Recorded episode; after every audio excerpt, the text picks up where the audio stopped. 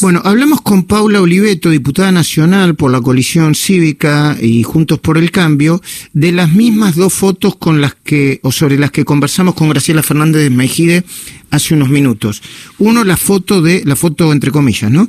Una, la foto de los vecinos de Aires del Pilar, impidiendo el ingreso de Lázaro Báez para que cumpla con los beneficios, entre comillas, de su prisión domiciliaria, y la otra, el no funcionamiento del Congreso, que todavía no tiene una alternativa superadora. Paula, buen día, ¿cómo estás vos? Y los temas están planteados. ¿Qué tal, Luis? Bueno, primero con el tema de Aires de Pilar, eh, los vecinos están cansados, ¿no? Están encerrados, vieron cerrarse sus negocios, perder su trabajo, eh, no poder pagar los colegios de los chicos, eh, una angustia terrible que genera la pandemia y las decisiones que Alberto Fernández tomó en torno a ellos, y ven como Lázaro Báez, un corrupto, un enriquecido con la plata de todos, incluso de ellos, este, entra como si nada a las nueve de la noche al country a vivir en su mansión que la construyó eh, como, como parte de, de, sus maniobras de corrupción que tuvo durante eh, el kirchnerismo, con Cristina Kirchner como, como su socia y él como en algunos casos como su testaferro. Y se cansó. Y, y no quieren vivir con un corrupto alrededor. Y ya no hay tolerancia para eso. Y ahora, como consecuencia de esto, como es un gobierno, el de Alberto Fernández y el de Cristina Kirchner, que no salen de sus mansiones y de, las, de los este, muros de olivos, acaban de denunciar el servicio penitenciario a esos vecinos, cambiando el eje. Ahora resulta que los vecinos que reclaman que en, el lugar donde viven quieren personas, vecinos con valores y no delincuentes, se convierten en, eh, en victimarios. Y lo dejan al, a Lázaro Báez, un corrupto, con no sé qué cantidad, 1.200 propiedades, 220 millones de dólares, como una víctima. Entonces, un país donde desde lo más alto de, del gobierno se defiende a los delincuentes y a la gente de bien se la denuncia, es un país que no tiene que no tiene o sea, un país donde los valores están cuestionados. O sea, que es el mundo al revés, igual que las tomas. Ahora, Paula, digo, eh, al mismo tiempo Graciela, y yo comparto esto, decía que era un poco peligroso, ¿no? Que, la sociedad tome en sus propias manos la justicia que la justicia en su conjunto termina no haciendo, ¿no? Porque recordemos, yo lo recuerdo rápidamente, eh, Lázaro Bast lleva cuatro años y medio en prisión, pero la pena entre la mínima y la máxima del lavado de dinero va de cuatro años a nueve años y es una pena que todavía está en suspenso, de manera que o deberías haber sido absuelto por eso, tiene otras causas, o deberías eh, haber sido condenado y tendría que seguir en la cárcel, ¿no? Pero no en este limbo. Lázaro Báez estaba en prisión preventiva porque seguía haciendo movimientos este, desde la cárcel con sus con sus lugartenientes para tratar de, sacar el dinero del circuito legal y mandarlo al circuito ilegal y seguir viviendo eh, él sus amantes sus hijos este de, de, la que de la que se llevaron y también pagar a esos cachivaches de abogados que tienen que lo único que hacen es armar operaciones y denostar a los a los denunciantes, ¿no? Eh, lo que estamos Paula, yo me quería tener un segundo en eso también porque es importante. Yo estuve hablando hoy con el abogado de Leandro Báez. Eh, que tienen eh, defensas eh, defensas diferenciadas, ¿no? Diferenciadas. A ver, entre los abogados de Lázaro Báez está Elizabeth Gazaro, Franco, le dicen, en, en, en, el último libro de Gasulla está muy bien eh, eh, su, el sobrenombre que le dice, le dicen eh, eh Franco Bindi, le dicen Bindi Laden, ¿eh? una persona oscura, con, con, delito, con delitos previos, dicen que es uno de los estrategas del operativo PUF y también uno de los estrategas de la causa por presunto espionaje ilegal que cada vez tiene más cada vez hay más ruido alrededor de eso, este, de manera que son, y, y eh, eh, perdón, lo voy a seguir diciendo porque me parece una bajeza total. Franco Bindi le dijo a muchos eh, presos, a los que quería representar porque están desesperados, y en cualquier momento voy a entrevistar a uno de ellos, que él era el novio de Florencia Kirchner. Mentía, ¿eh? Era el novio de Florencia Kirchner para mostrar su influencia. Bueno, esas son las personas que después terminan siendo el operativo PUF y el espionaje ilegal que termina levantando la propia Cristina con un video que a esta altura supongo debe estar arrepentida de ese video por porque es, eh, eh, todo indica que se va al principio al, al, al eh, a un final de una causa armada. Pero volvamos a Aires del Pilar.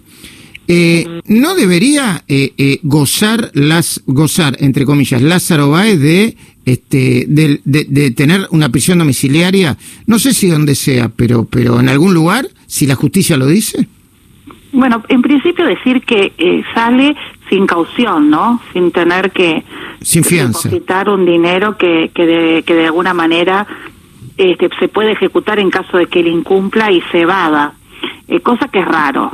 Eh, yo creo que es parte del pacto Lázaro-Cristina. Vos te callás, yo te llego al poder y te largo. Después, eh, el, el, tiempo en que él estuvo en prisión preventiva tiene que ver con eh, maniobras que hizo Lázaro Báez. El propio Lázaro Báez. Lo, claro, lo mismo le decía a Roberto Herrera. Sí, sí. Por lo tanto cuadraba este del por qué no la libertad. Y después, la, la, si vos sabías que los vecinos de Aires del Pilar no te querían, porque esto pasó en julio, vos vas a ir a las nueve de la noche a volverlo a dejar en ese lugar, ¿qué querían?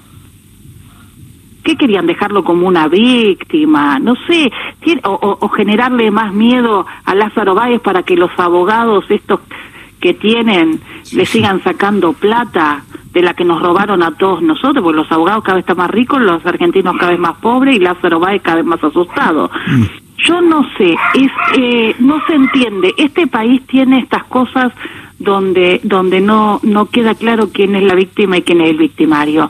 Y cuando desde las autoridades no queda claro, la sociedad se va a revelar. Y, y, el punto es que si no encontramos los canales institucionales, y te lo enlazo con el tema del Congreso, sí. que es que la justicia funcione y no sea permeable al poder de turno como estamos mirando ahora, y si el Congreso no pone límites, la gente va a una situación de, de, anomia. Y anomia no solo se define como la ausencia de ley, sino anomia es también cuando las instituciones no le dan respuestas a la demanda claro. de la sociedad, claro. que me parece que estamos a un tris de eso. ¿Y cómo, cómo se sale de, de la encrucijada en, en el Parlamento, Paulo Oliveto? Bueno, hemos vivido un atropello institucional que va a ser denunciado tanto acá como en el exterior. O sea, nos quitó la voz de millones de argentinos, porque nosotros representamos a un montón de argentinos que nos votaron para que le pongamos límites y para que controlemos al gobierno de Alberto Fernández. Y eso es eh, de alguna es eh, el, lo insólito de nosotros estar presentes y decir que estábamos ausentes y los que estaban desde su casa presentes cuando en realidad no estaban en el Parlamento. El objetivo de eso, Luis, es que las leyes más controvertidas claro. se voten fuera de la capital y con los diputados desde su casa. Claro, para que no den la cara cuando la gente para que empieza no den claro. la cara para no tener debate, para no bancarse la presión de lo que es el, el propio recinto y para poder sacar la ley de, de reforma judicial. A ver, eh, yo no yo no suelo comparar Argentina con Venezuela, pero la constitución en Venezuela, el cambio de constitución en Venezuela, que es la hija de todos eh, eh. los problemas que tiene Venezuela, se votó así. De, de, entre gallos y medianoches. Eh, la, las grandes reformas que se hicieron de, eh, eh, de, espaldas a la gente se votaron así. En Santa Cruz, el atropello a las instituciones, al Poder Judicial, a los periodistas, al Parlamento, se viene consumando desde hace años así. Eh, si, si una parte de la sociedad y una parte de la dirigencia no, se, no lo detiene ahora, yo creo que esto puede ser cada vez peor.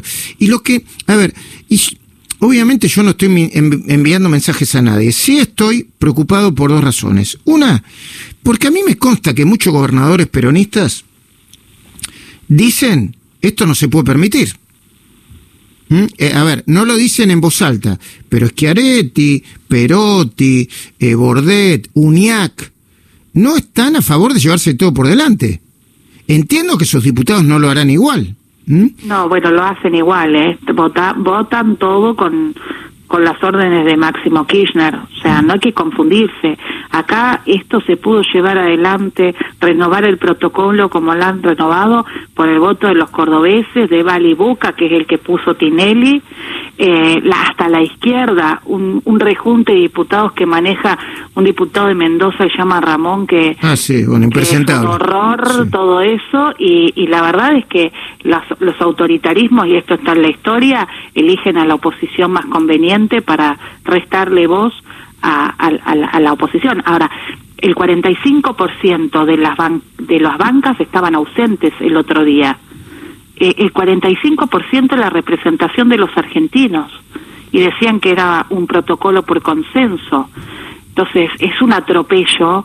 Y yo quiero decir que, que este, Sergio Massa es el responsable institucional de todo lo que ha pasado y el responsable político de lo que vaya a pasar hacia adelante. ¿Y la Corte Suprema? ¿Y la Corte Suprema que tiene que...? La Corte Suprema tiene que poner límites, ahora tiene que resolver lo de Brugli y Bertuzzi.